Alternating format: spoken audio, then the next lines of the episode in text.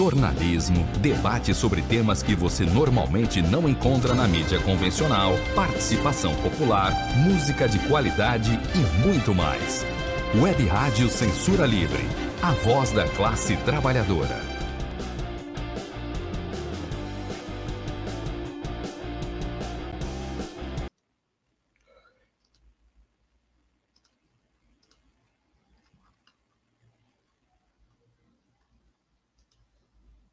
Olá, estamos no ar. Começa agora o Economia é Fácil, uma produção da Web Rádio Censura Livre.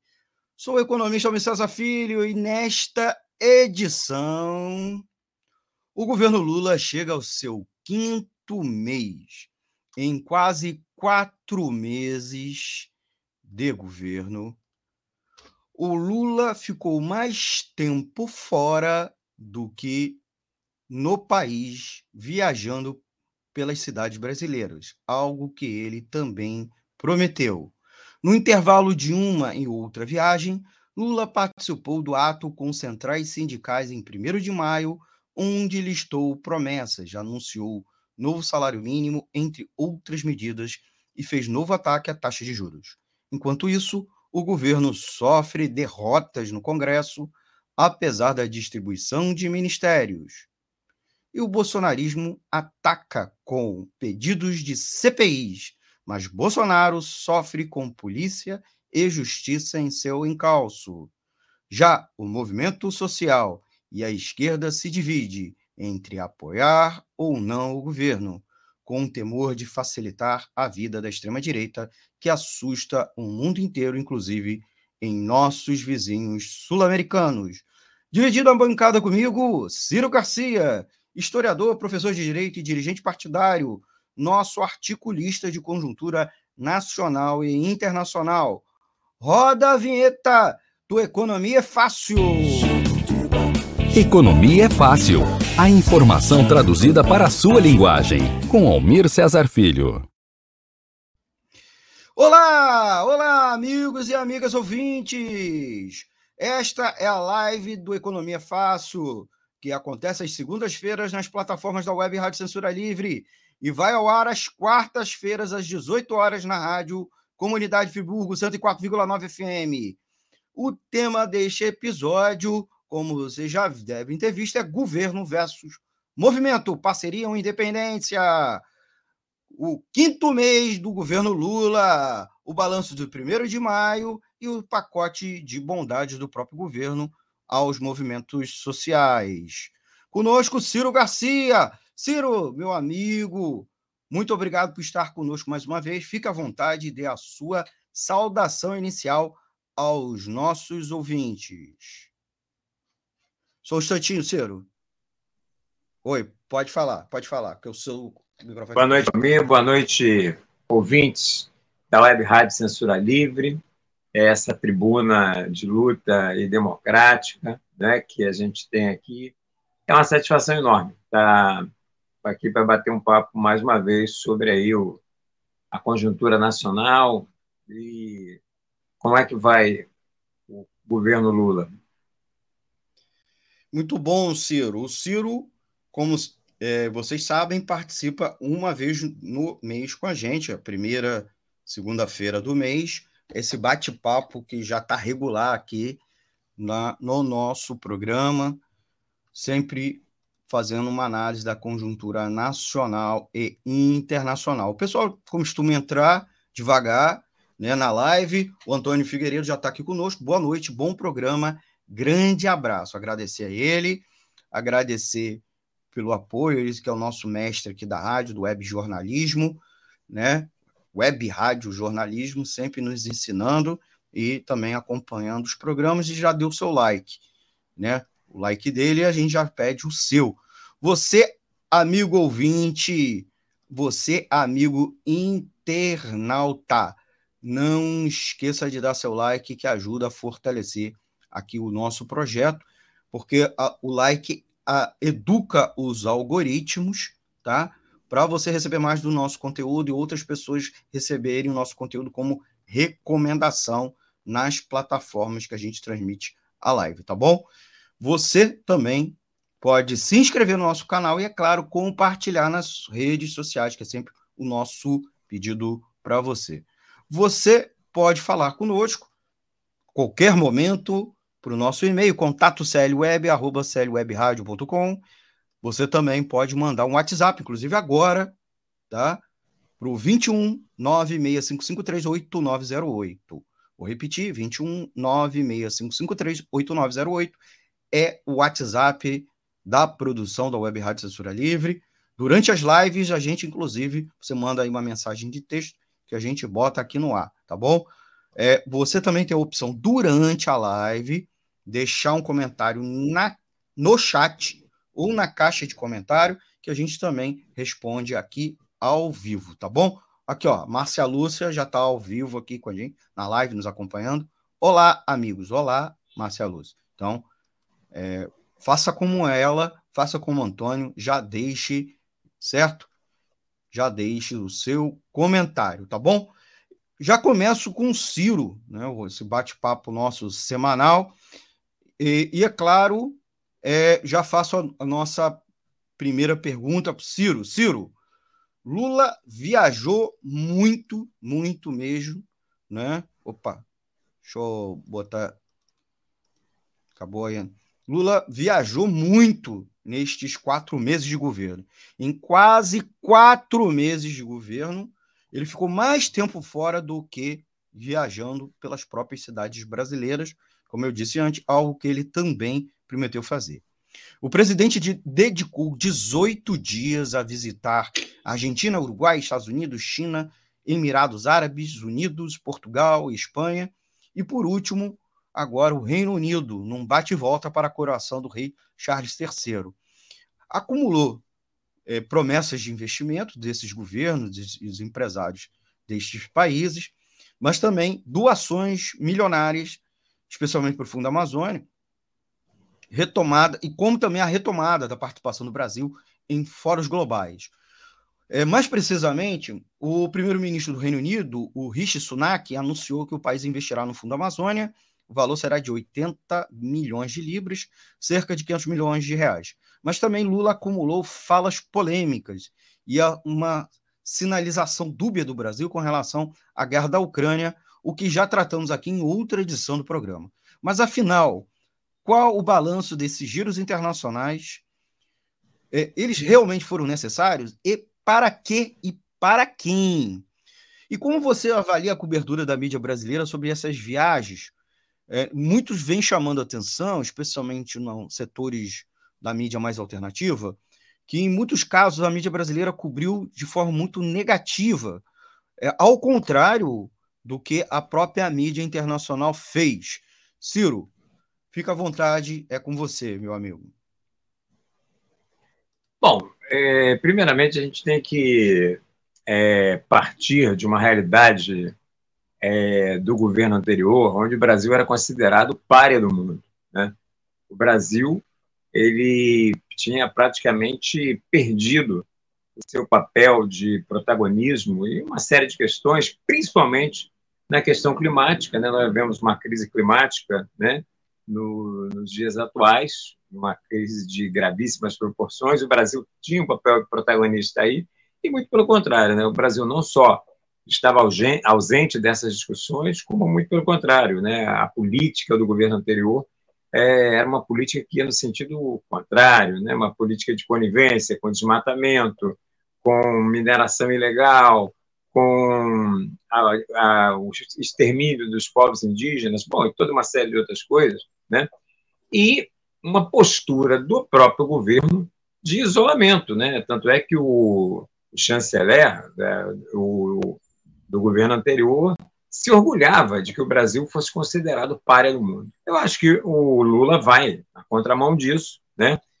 É, com todo o apoio que recebeu, inclusive, da comunidade internacional já desde a sua eleição, com a participação de vários é, mem é, membros das, é, dos países, né, a IKEA na, na, própria posse e tal, o Lula vai numa contramão disso, né, recolocando o Brasil num lugar de protagonismo internacional, e acho que, é, de uma maneira geral, eu não vejo essa repercussão negativa na imprensa. Ao contrário, eu, por exemplo, o, vi sim, né, o, o, ficou muito complicado as declarações que ele deu sobre a guerra da Ucrânia, quando, no primeiro momento, fez declarações que o alinhavam com Putin, contra, é, e, e, e, se colocando no campo contrário ao dos Estados Unidos e da União Europeia. Foi um negócio que foi complicado, ele teve que rever ter essa posição, mudou, não era bem isso, tal, tal, tal, e depois ele acabou se alinhando,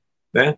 Aí numa posição mais crítica à Rússia, defesa da, da Ucrânia, da integridade territorial, mas isso aí é, acabou dando bastante dividendos negativos para ele, sem dúvida alguma, mas é, em outras viagens, como por exemplo a viagem para a China, é, foi uma viagem que ele que foi bastante saudada, porque hoje a China é o maior parceiro comercial é, do, do nosso país, né?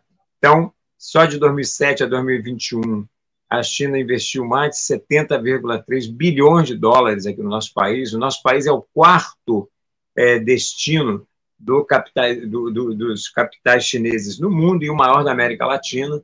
E não é à toa que ele levou para lá dentro da comissão um número enorme aí de pessoas ligadas ao agronegócio, que é justamente né, é, ele volta, como o, o, coloca o jornal do, do PSTU, né, do, do, com a bagagem cheia de capitalismo, porque, na verdade, ele faz uma viagem que vai aumentando esse processo de, de, de reprimarização do Brasil, né?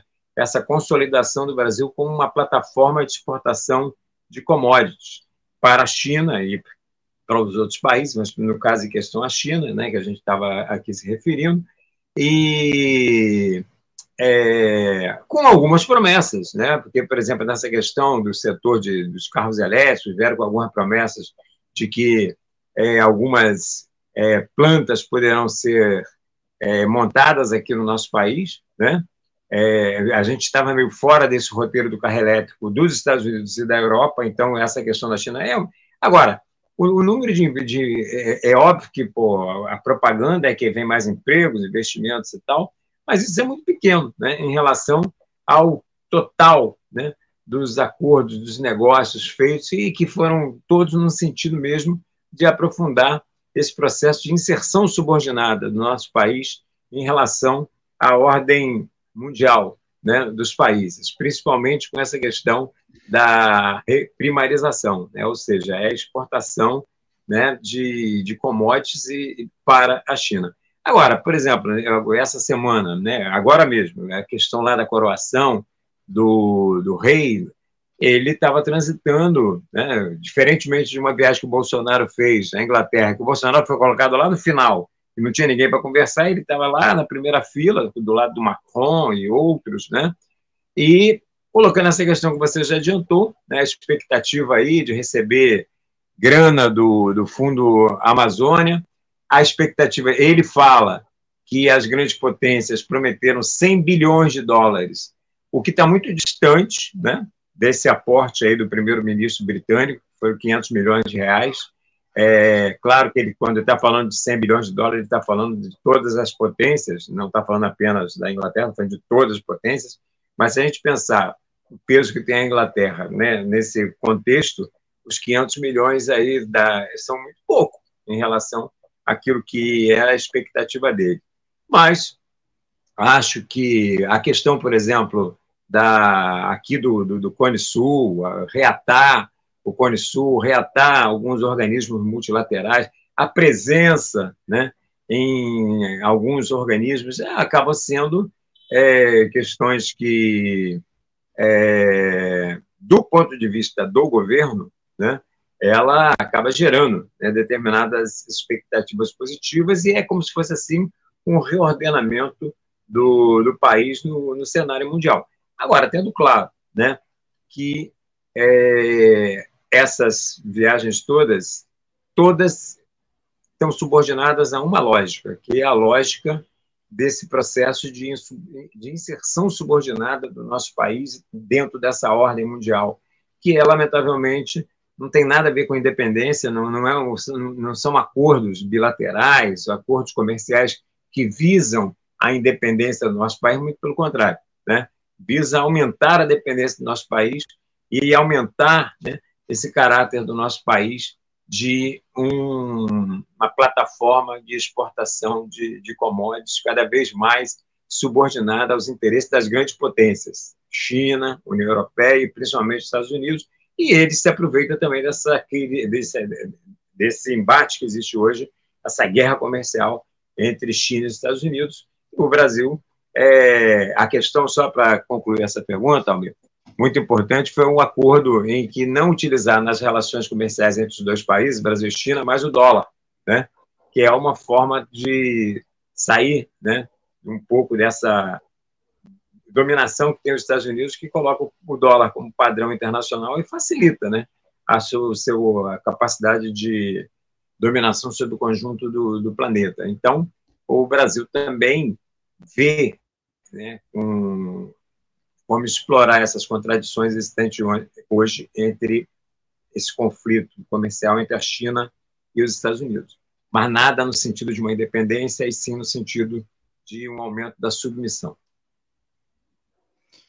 Muito bem, estamos conversando com Ciro Garcia, o tema do dia, o tema desta edição, desta live é governo versus movimento social, né? Independência ou parceria né? A gente está debatendo a entrada do quinto mês do governo Lula, né?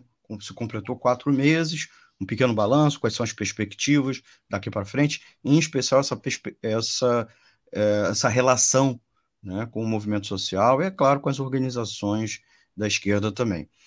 Você, amigo e amiga ouvinte da Web Rádio Censura Livre, você pode participar com comentário, a gente vai já está botando, bota aqui na live os comentários daqueles que eh, estão aqui ao vivo conosco.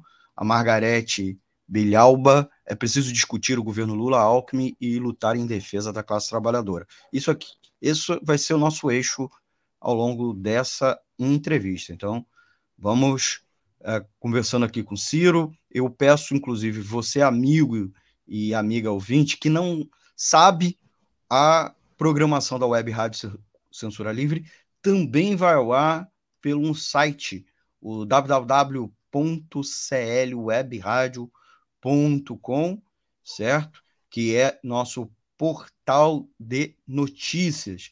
Então, vai lá, certo? Aproveita, se inscreve, é, salva esse, esse, esse site e você também pode nos acompanhar baixando um aplicativo de rádio online. A gente su sugere o, o Radiosnet, mas também tem um nosso para você baixar no seu smartphone, é, tablet e em vários aparelhos de Smart TV também é compatível. Ah, então você tem essa dupla opção de nos acompanhar pelo site, www.clwebradio.com e também pelos aplicativos. E ao final dessa edição, como todas as edições dos programas da Web Rádio Censura Livre, nós disponibilizamos todo o conteúdo desta edição na íntegra em formato podcast. Procura a gente lá no Deezer, Spotify, Anchor, Google Podcast e principais agregadores. Favorita a gente, é claro, coloca lá as cinco estrelinhas para fortalecer o projeto da rádio, tá bom? Nós vamos à nossa segunda pergunta de hoje, nós vamos falar exatamente da relação que o governo vem tendo com o Congresso Nacional. Né? O governo está com dificuldade de governar, essa é uma avaliação de vários analistas, né? É, à medida que o governo aparentemente não encaminhou nenhuma importante item para votação no Congresso Nacional, é, e mesmo com aparente maioria parlamentar adquirida com a distribuição de ministérios, cargos e verbas para formar uma bancada forte, e esse governo, inclusive, vem se autotitulando um governo de frente ampla. E na maioria das votações importantes, acabou perdendo, como foi agora no decreto do marco legal, em, que no fundo, no fundo é privatização do saneamento, e do assim chamado projeto de lei das fake news. A oposição também tenta forçar a questão da criação das CPI dos atos do dia 8 de janeiro. Então, há uma atuação pesada também da oposição e um certo corpo mole, uma posição dúbia de uma parte da base do governo. O governo está com dificuldade de governar, como vem dizendo muitos analistas, o que está sendo diferente dos governos é, Lula 1 e 2 na relação, no trato com o Congresso e na aprovação de projetos. Ciro. Bom, o governo está com dificuldade, sim. Né? É, apesar da frente ampla, amplíssima, né, desse governo Lula-Alckmin, um governo de unidade nacional, um governo de conciliação de classes, ele né, teve que ser utilizado o tradicional expediente né, de entrega de cargos, é, ministros para vários partidos do Centrão, para tentar a sua base parlamentar. Só que é, o Congresso Nacional, ele. Primeiro, a eleição foi um tanto quanto esquizofrênica, né? Porque a mesma eleição que derrotou Bolsonaro no segundo turno, elegeu uma bancada de extrema de maior bancada individual é do PL, né, que é uma bancada de extrema direita que foi no primeiro turno. É, e não só o PL, mas outros partidos, né, daí da, da direita, do centrão e assim por diante. É, o que acontece é que os parlamentares, durante a gestão do governo Bolsonaro, passaram a ter uma postura distinta né, com o Poder Executivo a partir do episódio do orçamento secreto, né, que foi tão criticado pelo Lula na campanha, mas que ele acabou tendo de alguma forma se submeter. Né? Se ele hoje não é mais secreto, mas todo mundo sabe que as emendas né, que são negociadas com os parlamentares, elas é que viabilizam né, o funcionamento ou não do Congresso.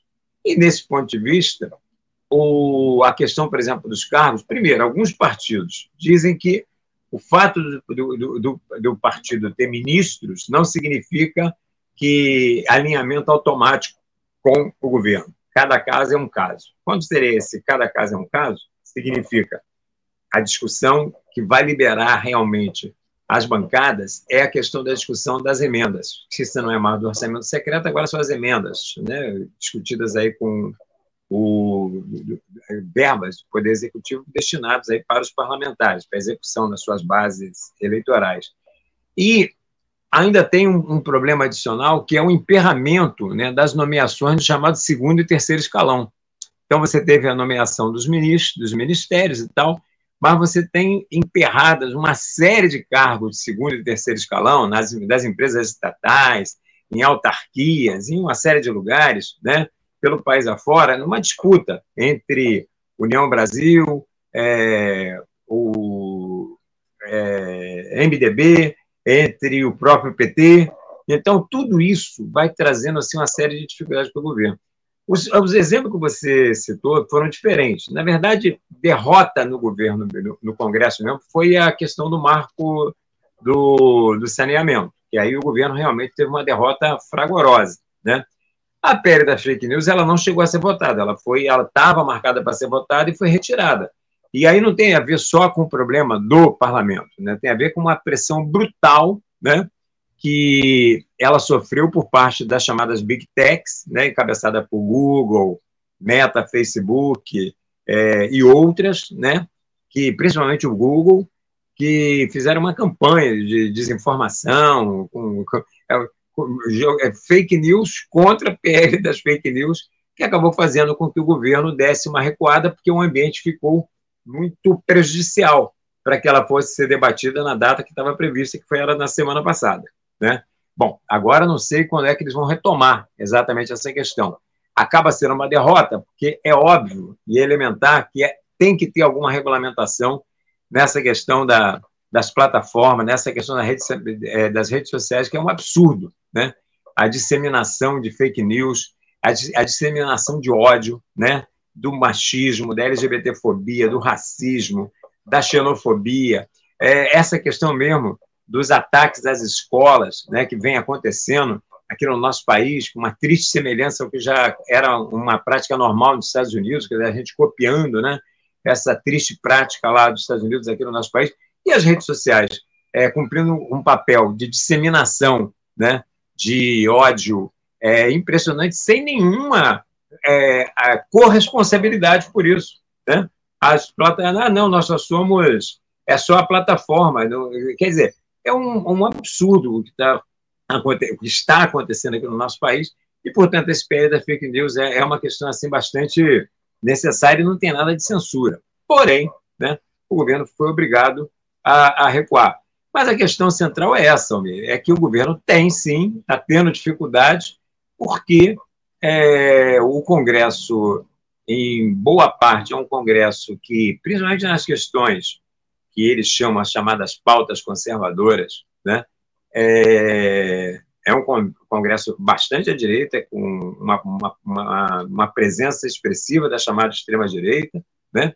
mas, mais que isso, o fato de que a simples distribuição de ministério por si só não assegura né, o apoio das bases desses partidos que receberam o ministério. O que vai garantir isso aí, lamentavelmente, vai ser as negociações caso a caso das emendas é, com os as emendas parlamentares aí, a verba do executivo que vão para emendas parlamentares é aplicada nas suas bases. Então isso traz sim é, alguns complicadores para o governo, porque a frente é tão ampla, mas tão ampla que ela tem até bolsonaristas de, até antes de ontem, tá certo?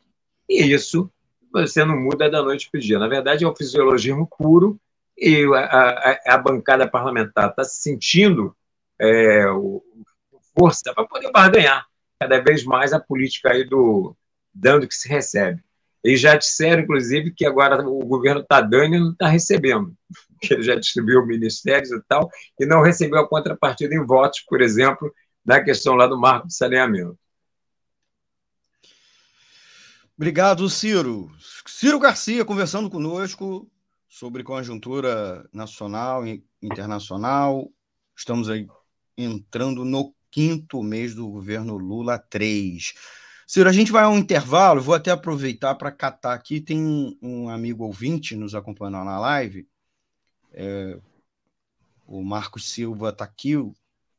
Uh, Ciro, falar do protesto da Leninha Petroleira, demitida ilegalmente em 2009, com várias doenças ocupacionais, está em, em um momento grave, está acompanhada na, na porta acampada. da Edzen, acampada, ah, isso, acampada no Rio, é, buscando internação para tratamento médico, é uma demitida política do governo Lula, 2009.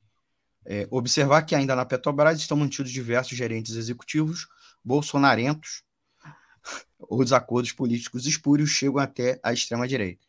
Nós vamos comentar este item, entre outros, como também as investigações em torno da família Bolsonaro, é, o próprio dia 1 de maio, as propostas do governo Lula, pro, as promessas e, promo, e propostas né, um, pre, presentes dados aos movimentos sociais, né, como o aumento, o reajuste do salário mínimo, o aumento da remuneração dos servidores, etc., depois do nosso intervalo, tá bom? Então, eu vou pedir a vocês para ficar aqui conosco e enquanto isso, a gente dá uma verificada aqui em algumas questões técnicas, tá bom?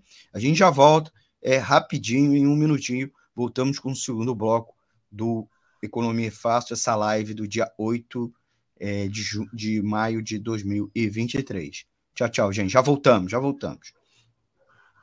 Jornalismo, debate sobre temas que você normalmente não encontra na mídia convencional, participação popular, música de qualidade e muito mais. Web Rádio Censura Livre, a voz da classe trabalhadora. Para manter o projeto da Web Rádio Censura Livre de uma mídia alternativa, buscamos apoio financeiro mensal ou doações regulares dos ouvintes, de amigos e parceiros, já que não recebemos recursos de grandes empresas, políticos ou partidos. Seja um apoiador regular e ouça o agradecimento no ar durante as edições dos nossos programas.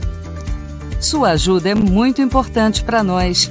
Enviamos prestação de contas mensal aos nossos apoiadores. Temos uma vaquinha virtual permanente. Anote o endereço virtual apoia.se barra CL Web Rádio. apoia.se barra CL Web Rádio. Saiba mais sobre a emissora no WhatsApp 21 96553 8908. Web Rádio. Acompanhe a programação da Web Rádio Censura Livre no site www.clwebradio.com, no aplicativo exclusivo para ouvir rádio no celular, tablet e Smart TV. A emissora também está no Rádiosnet, um dos maiores aplicativos para esta finalidade, na nossa página no Facebook e no canal da emissora no YouTube. Acesse o nosso canal escrevendo youtube.com barra C barra Censura Livre. Tudo junto. Inscreva-se no canal e acione o sininho para receber as notificações de novos vídeos. Web Rádio Censura Livre. A voz da para ajudar a Web Rádio Censura Livre, anote os dados da nossa conta. Banco Bradesco, agência 6666. Conta corrente número 5602, dígito 2. Se preferir, nosso Pix é 32 954 696 0001 81 Somos uma emissora sem fins lucrativos e as contribuições são para pagar os custos de manutenção e transmissão. Desde já agradecemos a sua ajuda. Web Rádio Censura Livre, a voz da classe trabalhadora. Voltamos, voltamos com a segunda parte do Economia Fácil, aqui pelas plataformas da Web Rádio Censura Livre, agradecendo a você pela nossa pela nossa interação, pela sua presença. É, vamos às questões mais centrais dessa edição. Essa edição, nós estamos conversando com Ciro Garcia, dirigente partidário, dirigente do PSTU, é, professor de Direito é, e também historiador, né, sobre governo Lula e o movimento social, uma relação que deve ser de parceria ou, e, ou de independência. Nesse bloco, a gente vai às questões mais centrais do tema desta edição. A gente começa por uma notícia importante, né? Dois fatos. O governo Lula anunciou tanto para sinalizar positivamente para os movimentos sociais, como em resposta às mobilizações desses mesmos movimentos, uma série de medidas ao longo de abril, né, o mês de abril que é conhecido como Abril Vermelho, né, tradicionalmente como uma data de mobilizações do movimento, particularmente o movimento do campo, é, tanto sem terra, da agricultura familiar, indígena, quilombola. E no próprio primeiro, às vésperas do primeiro de maio, uma série de propostas de medidas é, chamada por alguns de pacotes de bondade. Entre eles, concurso para o IBAMA e INCRA, órgãos que cuidam da terra, da reforma agrária e do meio ambiente, aceleração dos decretos de desapropriação de terras e implantação de assentamentos, como também demarcação de terras indígenas e quilombolas. No, no, é, contudo, nos últimos meses, houve um aumento do confronto e violência no campo, e de ocorrência também de, de protestos destes movimentos, né? dos movimentos do campo, dos trabalhadores do campo, dos povos, das florestas. Por sua vez, o governo foi desconvidado da AgriShow, quer dizer, ele estava se propondo aí participar, e ele é um dos, era um dos maiores era um dos maiores patrocinadores da maior feira do agronegócio da América Latina, cujo ministro da Agricultura não pôde ir, é, e, em compensação, Bolsonaro foi e acabou ovacionado. Contudo, apesar dessa descortesia, o Banco do Brasil ampliou o crédito para o setor do agronegócio e o governo conseguiu novas plataformas de exportação para o agro, aproveitando as viagens internacionais do presidente Lula.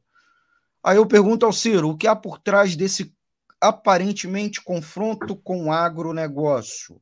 O governo optou de verdade pelo movimento popular do campo, em detrimento dos ruralistas, ou segue uma aliança com ele, como foi nos 13 anos do governo Lula 1 e 2 e Dilma 1 e 2? Ciro, é contigo. Fique à vontade. É, primeiramente, eu quero manifestar aqui minha solidariedade à companheira Heleninha, questão trazida aí pelo Taquil, um antigo companheiro de lutas nosso lá da, da Petrobras, e é uma demitida política né, do governo Lula, e eu quero transmitir aí a nossa irrestrita solidariedade aí à companheira. Já com relação a essa questão da, da Lula com o agronegócio? Bom, a primeira coisa a gente tem que ver é que o nosso país mudou muito em relação ao que foi os governos Lula 1 e Lula 2. É, o governo Lula 3 não tem absolutamente mais nada a ver com o que foi Lula 1 e Lula 2. Em que sentido? Né? Durante esse período, houve um processo de uma desindustrialização imensa no nosso país e o agronegócio assumiu uma proporção muito importante na economia. Hoje, o agronegócio representa mais de um terço do PIB brasileiro é ligado ao agronegócio. Não é à toa que na delegação que o Lula levou para a China, grande parte dela era formada por, de representantes do agronegócio. Portanto, é, a, o, o, agronegócio hoje tem um peso na política, na, na economia nacional, muito superior ao que tinha nos governos Lula 1 e Lula 2. É um agronegócio, né? a grande maioria dele, por exemplo, a maior empresa de, de, agronegócio na, aqui no nosso país é, uma, é, é chinesa. Né? É, são várias multinacionais, empresas multinacionais, é, e para elas é muito importante essa questão da extensão né, da terra para plantio de soja, para plantio de grãos, né, para alimentar, inclusive, é, a Europa, a China assim por diante, e, muita, e, e, e às vezes alimentar, né, é, você vai fazer é, política para poder é, liberar. É, por exemplo, o governo Lula já liberou, nesses cento e poucos dias de governo, mais de 100 agrotóxicos mais de 100 agrotóxicos só nesse período. Tudo isso para favorecer o agronegócio. E por que, apesar disso tudo, ele não consegue favorecer? Porque esse agronegócio ele tem um perfil né, que ele precisa para a obtenção de seus lucros dessa questão do, do desmatamento. Eles precisam de avançar na questão das terras indígenas, avançar sobre as populações ribeirinhas. É um agronegócio que, do ponto de vista. É, é uma base da extrema-direita. Não que seja a totalidade, você também tem alguns setores do agronegócio que estão, inclusive, sinceramente, tentando compor essa frente amplíssima do, do Lula Alckmin, mas a maioria é base do bolsonarismo. A maioria do agronegócio é base da extrema-direita. E o governo sabe disso. Só que o governo precisa de lidar com essa então, por exemplo, o governo, quando teve esse negócio do desconvite do ministro da Agricultura, o governo tinha ameaçado retirar o patrocínio da, do Banco do Brasil da, da feira, da AgriShow. Mas o que, que ele acabou fazendo? Ele retirou o patrocínio, mas manteve lá as banquinhas e fizeram grandes negócios, né? Porque o Banco do Brasil, eu, como funcionário aposentado do Banco do Brasil, que sou, tem essa vocação para a questão do, do agrária aqui no, no nosso país. Agora, você não tem linha de crédito para a economia familiar.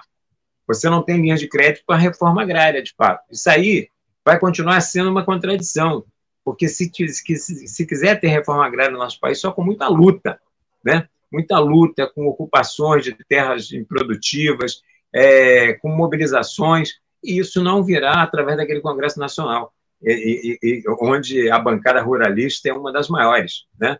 Então, onde o agronegócio cada vez mais tem peso na economia nacional. Então, não tem contradição entre o governo e o agronegócio. O governo ele continua, ele tem que se relacionar pelo peso, inclusive, a importância que tem o agronegócio, e a única forma que a gente tem de poder é, minimizar né, esse peso do agronegócio, combater os crimes ambientais, combater o desmatamento, é, lutar pela demarcação das terras indígenas e, e quilombolas, é através de um processo de mobilização é, independente da, da classe trabalhadora, dos setores do campo, né, no caso aí de, o MST, os quilombolas, os indígenas, é a única forma que a gente tem né, de poder, de fato, é, ter o, as reivindicações de, do setor do campo atendido. E olha, o, o Bolsonaro, durante quatro anos, ele cumpriu a promessa dele. Ele disse que ele não daria, no, no governo dele, os indígenas não teriam meio centímetro de terra sequer. E ele cumpriu essa promessa. Agora o Lula tem que cumprir a dele, porque já tinha, quando o Lula assumiu, 18 terras indígenas com a documentação regularizada. E dessas 18, o Lula só regularizou até agora, pelo menos até há alguns dias atrás, seis até o primeiro de maio, com certeza, seis. Não sei se do primeiro de maio até hoje, para também ser é, transparente aqui com, com a galera que está nos acompanhando, não sei se houve mais alguma. Mas por que seis até o primeiro de maio se tinham 18? Tá certo? Se são centenas, fora essas que não estão regularizadas, que têm que ser regularizadas. Mas por que não já as que estão regularizadas?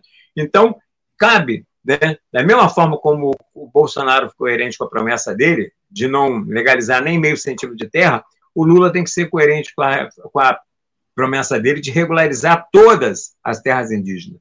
E ele não está fazendo isso. Isso só vai ser feito, como eu falei, a partir de um processo de mobilização independente aí, não só dos trabalhadores do campo, né, do MST, os, os trabalhadores sem terra, os quilombolas, os indígenas, mas também os trabalhadores da cidade em apoio a essas lutas que são mais que justas e dizem respeito à vida de todos nós. Obrigado, Ciro. Ciro Garcia conversando aqui conosco nossa edição mensal de conjuntura nacional e internacional, comentando sobre o começo deste quinto mês do governo Lula, né? E as relações também com o movimento social.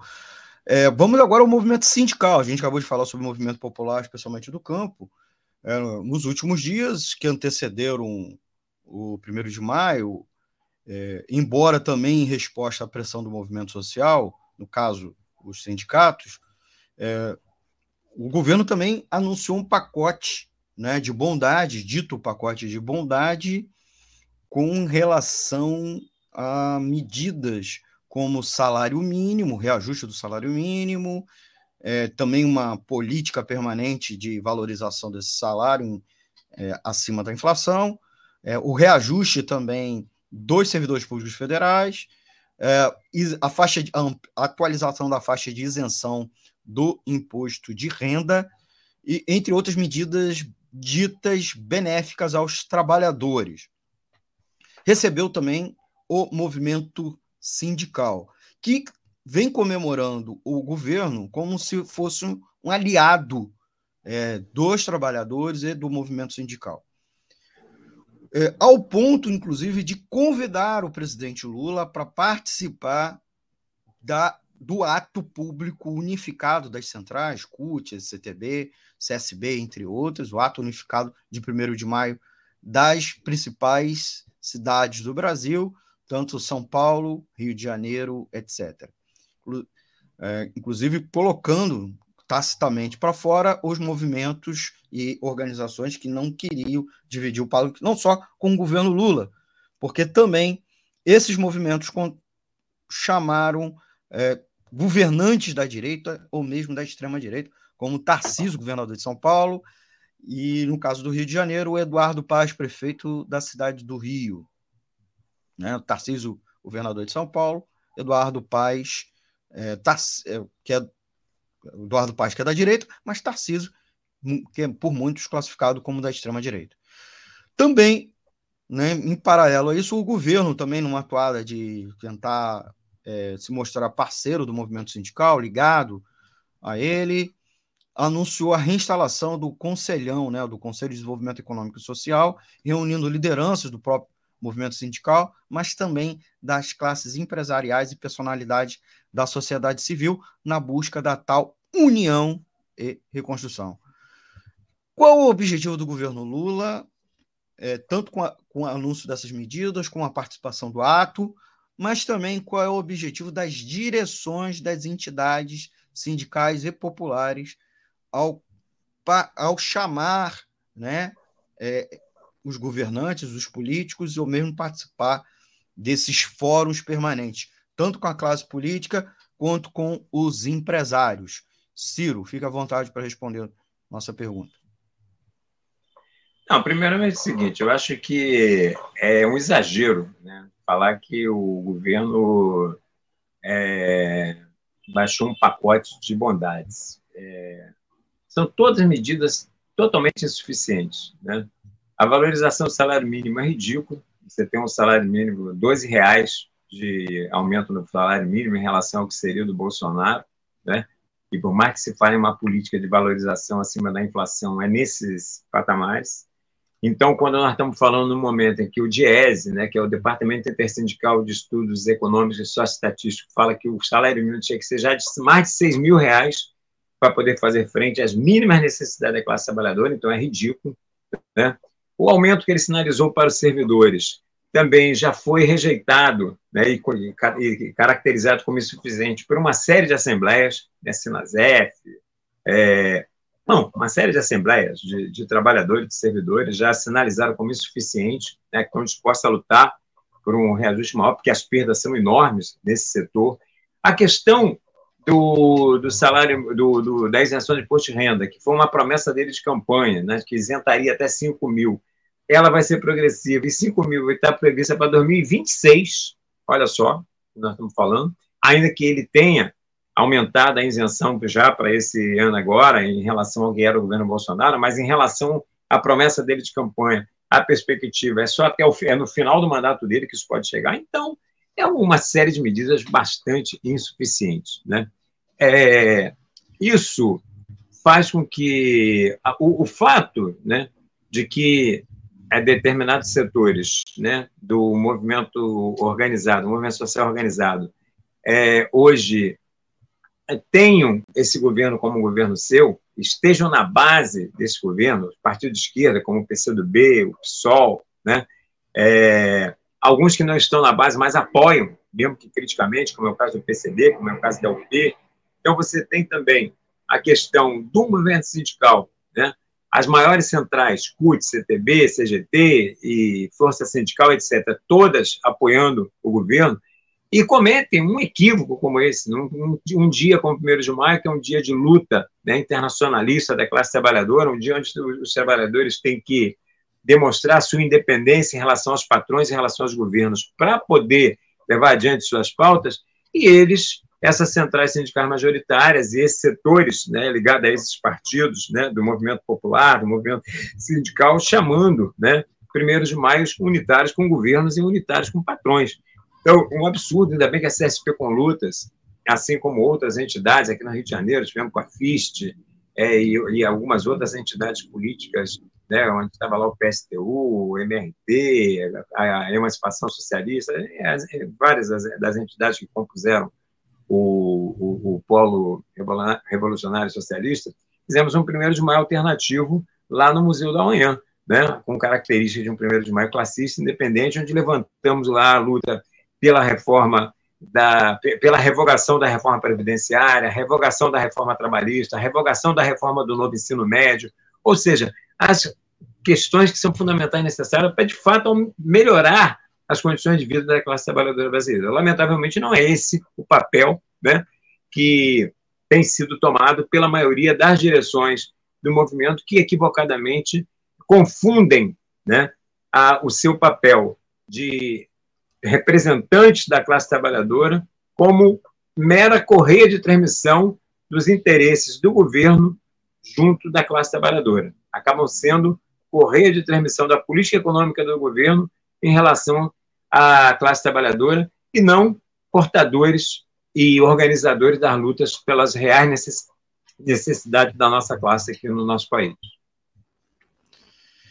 Conversando com Ciro Garcia, obrigado, Ciro, por responder mais uma pergunta nossa. Eu aproveito para pedir os nossos amigos e amigas ouvintes que estão gostando aí da live para apertar o botão curtir, né?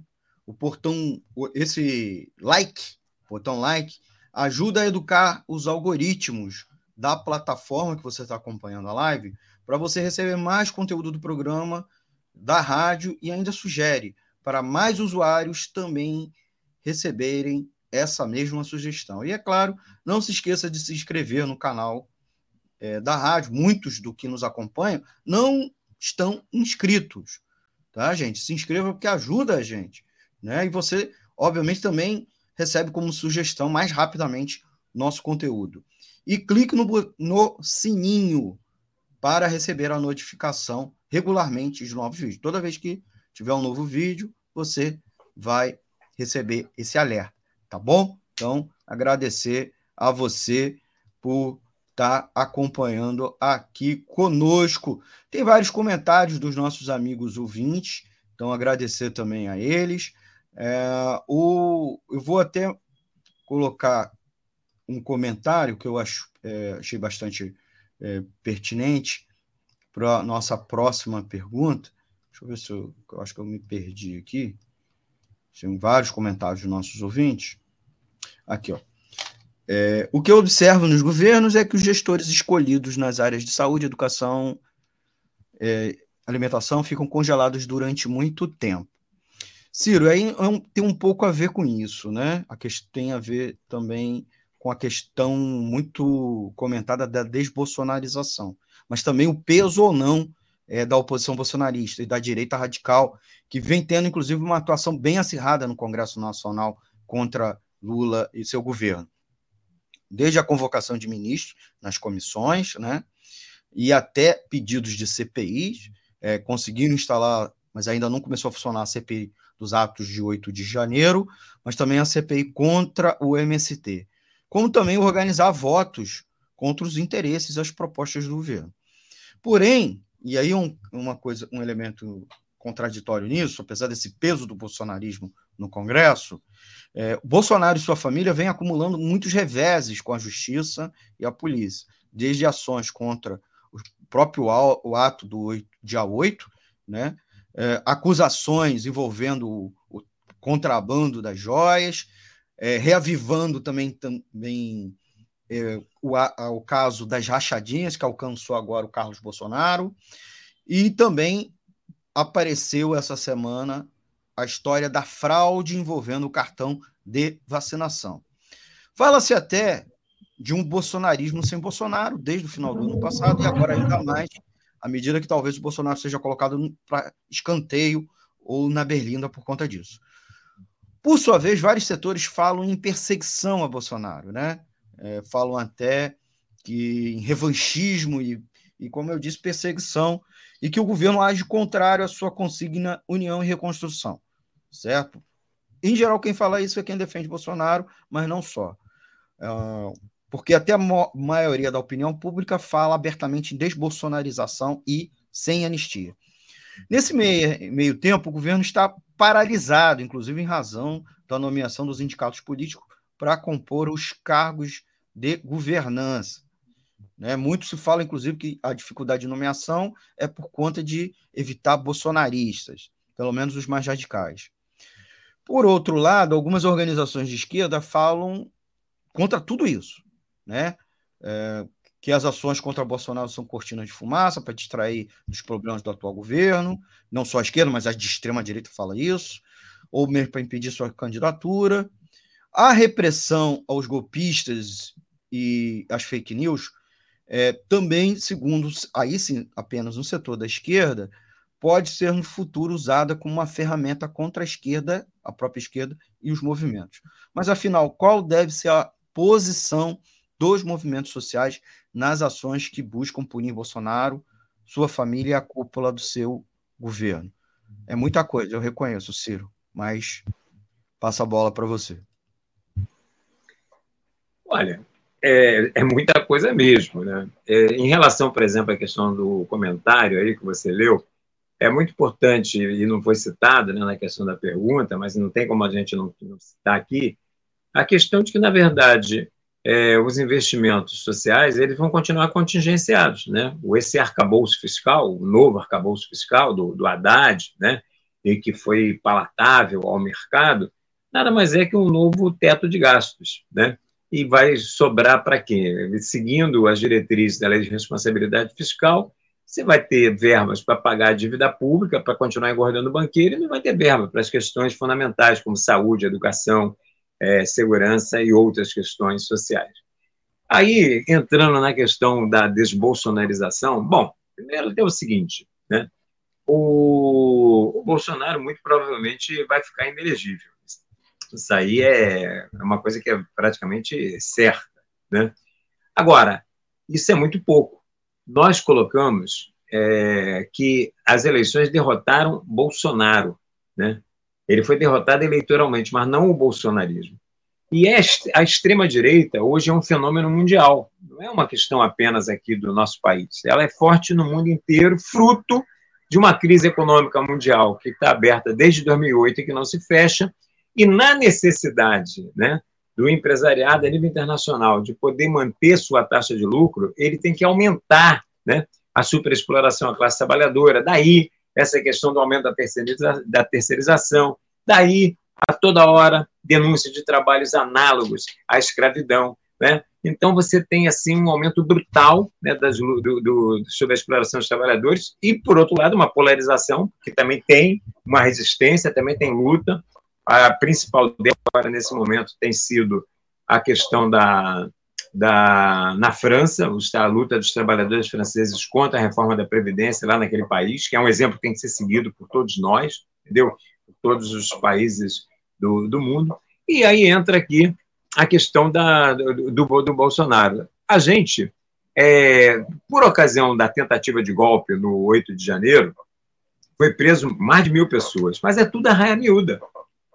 Nós queremos que, se tiver que ter, de fato, desbolsonarização, e era esse o lema que era cantado desde o dia primeiro, muito antes do dia 8, no dia da posse, a palavra de ordem mais cantada no dia da posse do Lula era sem anistia, sem anistia, sem anistia.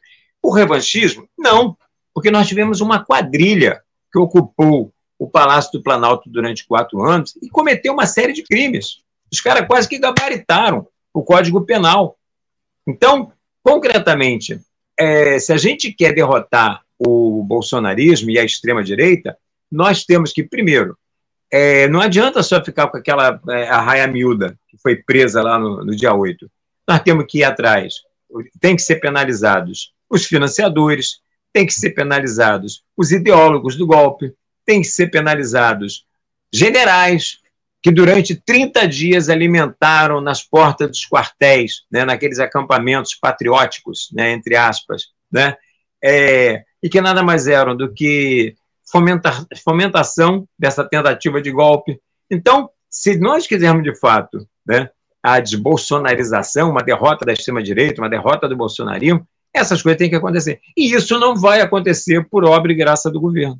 Porque a política de conciliação do governo, a unidade nacional que o governo procura, né, o, o governo Lula-Alckmin, essa frente amplíssima, ela é tão ampla que ela chega às próprias bases bolsonaristas. Então, esse, se depender do governo, nós vamos ter um ou outro. Ah, tem um Anderson Torres ali que já dançou, agora tem aí o, o El Cid aí, né? Que não o El Cid herói, mas esse é o Cid. Mauro Cid. É o Mauro Cid, né? Que é o, o cara que era o, o ordenança aí do, do Bolsonaro. Tá, e de vez em quando você vai pegar. E, e, e, alguns desses vão ficar pelo caminho, como Daniel Silveira, que agora perdeu o indulto, então tá aí, vai pegar mais um tempinho de cana, com certeza. Não sei se vai ficar os oito anos total, porque pode ser que ele esteja saiante, mas vai muito além do que ele estava esperando, ainda mais depois agora que perdeu o indulto. Aí o Anderson Torres, esse o chefe aí do, do, do, gabinete, ordenança, né, do, alguns vão ficando, mas isso é muito pouco para você derrotar a extrema-direita. Para derrotar a extrema-direita, nós temos que continuar a luta do movimento social, né, do movimento popular, das organizações é, da, da, classe trabalhadora e dos setores explorados e oprimidos do nosso país de uma maneira independente, colocando a questão da bandeira sem anistia e punição para esses criminosos que ocuparam o governo durante os últimos quatro anos. Ciro, a gente, nosso tempo está acabando, está acabando. Em, um, em poucos minutinhos, dois minutinhos, queria te perguntar. Você está me ouvindo? Estou te ouvindo. Tá. É, Para mim aqui congelou a minha imagem. o Dicas do Mestre Rústico aqui botou Patrick.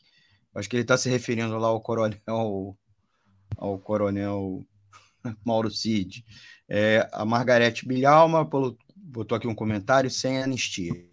Então, nesse espírito, uh, neste momento de crise econômica mundial que se agrava, inclusive em vários vizinhos eh, latino-americanos, é, com o seu impacto político evidente, haja visto a derrota do Boric na eleição do Conselho que redigirá a nova Constituição após um ano da sua própria eleição, e na Argentina, né, a gente soube nessa semana que o Fernandes vai retirar sua candidatura à reeleição, vemos um fortalecimento da extrema-direita. Né? O próprio Paraguai, nesse final de semana, é, anti, on, é, ontem, né, dias, que a gente está gravando aqui no dia 8, ontem, dia 7, teve eleição no Paraguai, e o candidato da extrema-direita ficou quase que é, empatado no segundo lugar, dando um trabalho, inclusive, forte mobilização, é, não reconhecendo o resultado, acusando de fraude.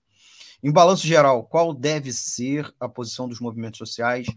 Né, você mais ou menos delineou diante de um governo como o Lula. Independência e contestação a esse governo, eventualmente fortaleceria a extrema-direita ou o contrário? Né? Essa parceria, né, defesa dele, como apregou vários setores, inclusive da esquerda, como algumas correntes é, do PSOL, que inclusive é, cedeu membros para compor ministérios. Ciros. E suas é, considerações finais, por favor. Olha só, o que nós estamos assistindo é, aqui na América Latina, é, e não só na América Latina, no mundo de uma maneira geral, é uma manifestação da crise do sistema capitalista. Então, o que, que acontece? Você, o Boric, por exemplo, foi um cara que ganhou a eleição na esteira né, do, das mobilizações multitudinárias que aconteceram no Chile desde 2019. Foram coisas maravilhosas que nós assistimos e, no mundo inteiro, né? E aqui no nosso país ficamos impactados com a força daquelas mobilizações Lá se gerou uma primeira tentativa de constituinte que depois foi derrotada pela extrema-direita, né, no, no plebiscito, e o próprio governo agora, né, sendo mais uma vez derrotada. E por quê? Porque o governo Boric frustrou as expectativas daqueles que o elegeram, daqueles que confiaram de que um ex-líder estudantil, um líder do movimento social, poderia, de fato, melhorar as condições de vida da classe trabalhadora no Chile. A mesma coisa está acontecendo na Argentina. A mesma coisa está acontecendo em uma série de lugares. Por quê?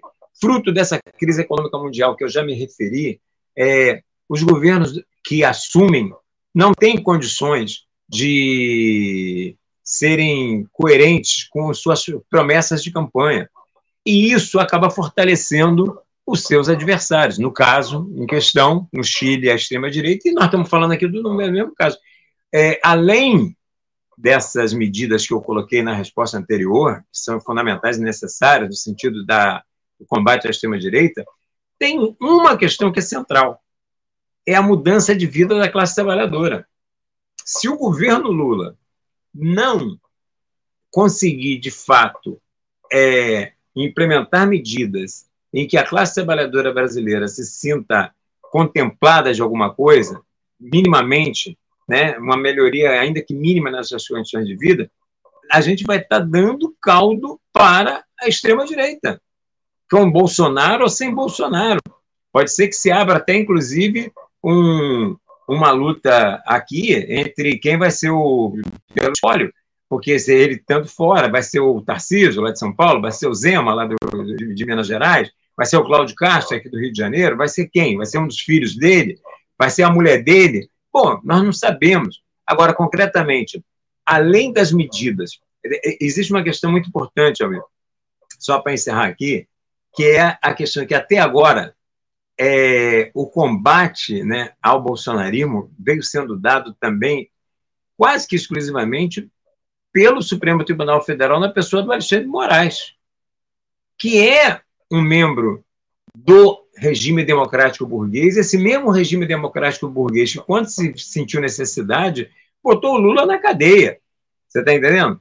Então, se nós quisermos, de fato, combater a extrema-direita, nós não podemos confiar as fichas nossas na mão do, do, desse regime democrático burguês, na mão do Alexandre de Moraes, ou seja lá quem for. Isso só vai acontecer através de um processo de uma mobilização e organização independente da classe trabalhadora e dos setores explorados e oprimidos, né? não só no sentido de derrotar a extrema-direita, né? não só no sentido de ter suas reivindicações atendidas, como eu coloquei anteriormente, a questão da revogação das reformas perversas, como a trabalhista, previdenciária, do novo ensino médio, mas também no sentido que aponte a única saída para a classe trabalhadora, que é a pavimentação da construção de uma sociedade socialista. Uma sociedade onde aqueles que constroem a riqueza possam gerir essas, essas riquezas e, mais que isso, usufruir essas riquezas. E nós só vamos conseguir isso numa sociedade socialista. Mas até para a gente poder chegar lá, isso que é um caminho mais longo, nós temos que derrotar essa extrema-direita aí. E se o governo não botar as barbas de molho, a gente pode ter um outro 8 de janeiro aqui no nosso país com resultados diferentes, dependendo da correlação de forças que estivesse colocada em relação ao apoio do governo no momento em que se essa crise é, se acirra e o governo não consegue dar minimamente respostas para as necessidades da classe trabalhadora no nosso país.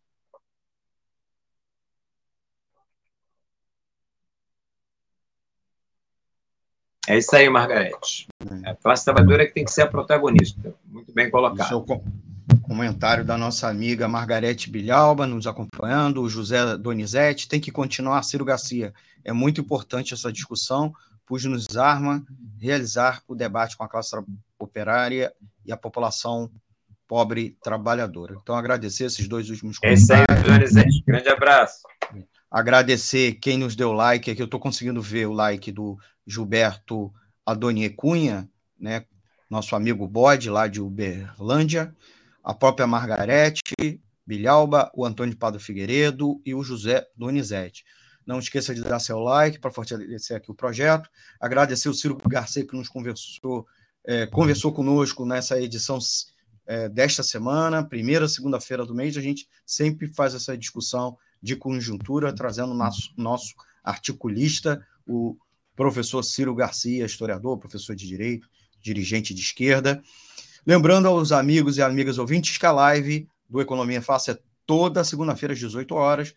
A, a reprise na, nas plataformas da Web Rádio Censura Livre é às 10 da manhã das terças-feiras. E a retransmissão pela Rádio Comunidade Friburgo, 104,9 FM, toda quarta-feira às 18 horas. Um abraço para o nosso amigo Lula, o Lula, é, o Lula Vieira, da equipe, e, é caro, os ouvintes da Web Rádio Censura Livre, como também os, os ouvintes da Rádio Comunidade Friburgo. Obrigado, Ciro. Até a próxima edição. Um forte abraço e um abraço a você, amigo, amigo ouvinte. Não esqueça de dar seu like, se inscrever e fazer sua doação para o projeto da Web Rádio Censura Livre. Lembrando a chave Pix, que ajuda a manter todo esse sistema aqui no ar, né? Que não é ainda melhor porque a gente está buscando recursos para melhorar a nossa tecnologia. O Pix é o 32954 696 000181. Tchau, gente. Até a próxima semana. Se tudo correr bem, semana que vem a gente pretende trazer o Júlio Kondak para conversar conosco sobre os 135 anos depois da abolição, tá? na quinta, na segunda-feira, dia 15 de maio, a live, tá bom? Live próxima segunda-feira, 15 de maio. Um abraço, pessoal. Tchau, tchau, Ciro. Tchau, tchau, galera. Um abraço. Até semana tchau. que vem. Jornalismo, debate sobre temas que você normalmente não encontra na mídia convencional, participação popular, música de qualidade e muito mais. Web Rádio Censura Livre, a voz da classe trabalhadora. Economia é fácil.